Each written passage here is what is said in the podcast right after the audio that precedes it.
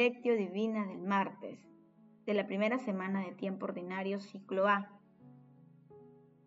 Beata Sor Ana de los Ángeles, Monteagudo, Virgen. Sí, Señor, yo creo que tú eres el Cristo, el Hijo de Dios, el que tenía que venir al mundo. San Juan, capítulo 11, versículo 27.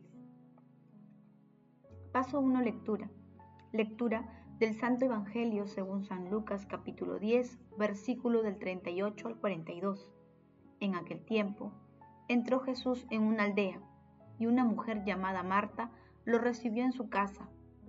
Esta tenía una hermana llamada María, que sentada a los pies del Señor escuchaba su palabra. En cambio, Marta se multiplicaba para dar abasto con el servicio hasta que se paró y dijo, Señor, ¿no te importa que mi hermana me haya dejado sola con el servicio? Dile que me ayude.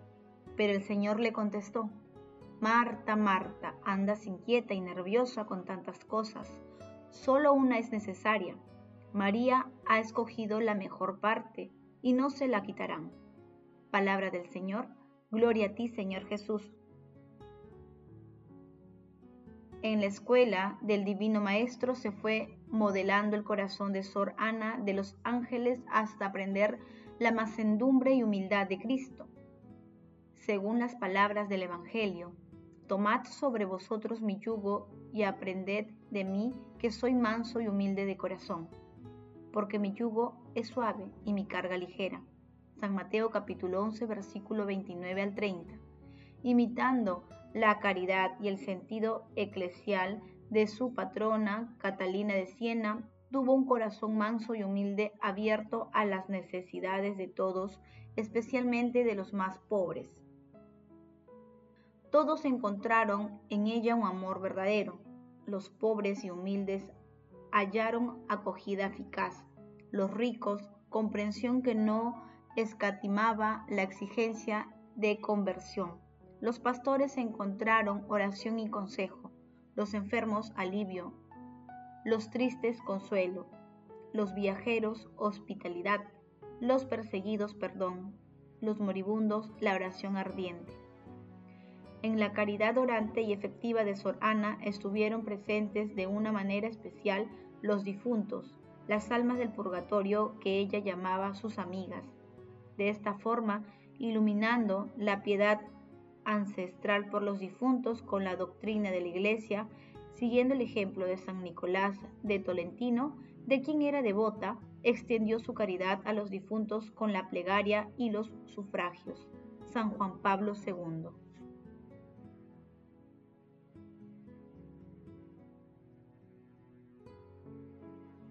Ana de los Ángeles Monteagudo nació en Arequipa, en Perú, en 1595 en una familia acomodada.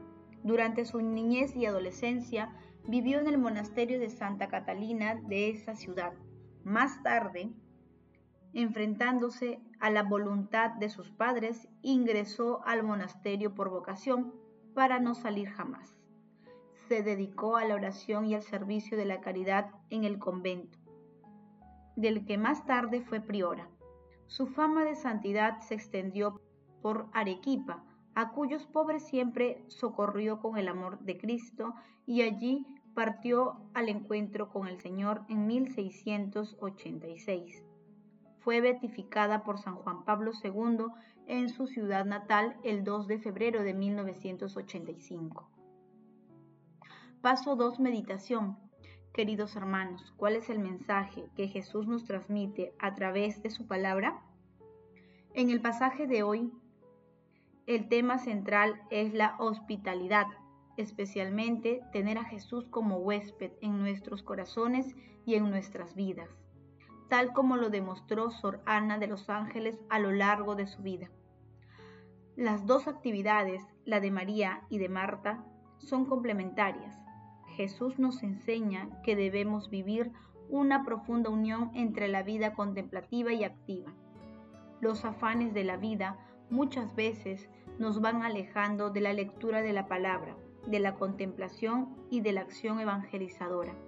Estemos alertas a estas situaciones, ya que el mundo promueve precisamente este alejamiento. Hermanos, a la luz de la palabra respondamos de corazón.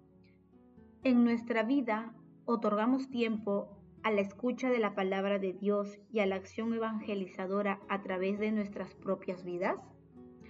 Que las respuestas a estas preguntas nos permitan contemplar la lectura con fe de la palabra con la acción inspirada por el Espíritu Santo. Jesús, María y José nos aman. Paso 3. Oración.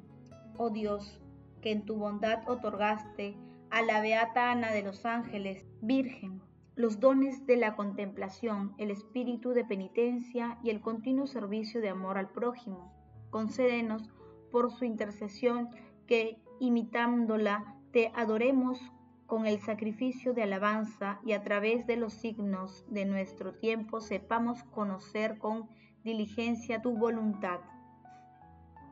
Espíritu Santo, fortalece al Papa Francisco, a los obispos, sacerdotes, diáconos y consagrados, para que, en unión íntima con nuestro Señor Jesucristo y encendidos por la fe, la esperanza y el amor, puedan convertir en acción la palabra y afrontar con alegría las fatigas de su ministerio.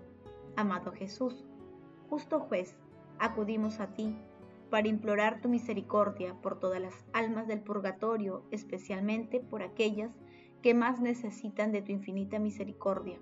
Madre Santísima, Madre de la Divina Gracia, intercede ante la Santísima Trinidad por nuestras peticiones. Amén. Paso 4. Contemplación y acción. Hermanos, contemplemos a Dios con parte del texto de San Juan Pablo II que pronunció en, el, en beatificación de Sor Ana de los Ángeles Monteagudo. En este mensaje reconocemos también a esta hija elegida de vuestra tierra que hoy puede proclamar beata de la iglesia, Sorana de los Ángeles Monteagudo. El señor arzobispo de Arequipa, al pedir oficialmente la beatificación de Sor Ana, ha trazado en, síntesis su biografía y ha indicado los rasgos de su vida santa y los méritos y gracias celestiales que han conducido a su elevación a los altares para ejemplo y veneración de toda la iglesia, especialmente de la iglesia en el Perú. En ella admiramos sobre todo a la cristiana ejemplar, la contemplativa, monja dominica del célebre monasterio de Santa Catalina, monumento de arte y de piedad del que los arequipeños se sienten con razón orgullosos. Ella realizó en su vida el programa dominicano de la luz, de la verdad, del amor y de la vida, concentrado en la conocida frase contemplar y transmitir lo contemplado. Sorana de los Ángeles realizó este programa con una intensa, austera, radical entrega a la vida monástica. Según el estilo de la Orden de Santo Domingo, en la contemplación del misterio de Cristo, verdad y sabiduría de Dios, pero a la vez su vida tuvo una singular irradiación apostólica. Fue maestra espiritual y fiel ejecutora de las normas de la Iglesia que urgían la reforma de los monasterios.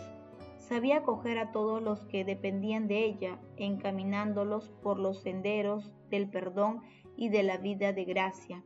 Se hizo notar su presencia escondida más allá de los muros de su convento, con la fama de su santidad. A los obispos y sacerdotes ayudó con su oración y su consejo. A los caminantes y peregrinos que venían a ella, los acompañaba con su plegaria.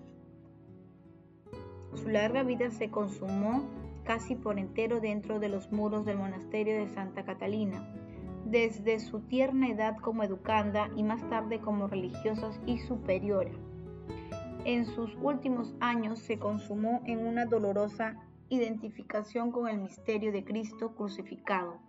Sorana de los Ángeles confirma con su vida la fecundidad apostólica de la vida contemplativa en el cuerpo místico de Cristo que es la Iglesia, vida contemplativa que arraigó muy pronto también aquí, desde los árboles mismos de la evangelización y sigue siendo riqueza misteriosa de la Iglesia en el Perú y de toda la Iglesia de Cristo.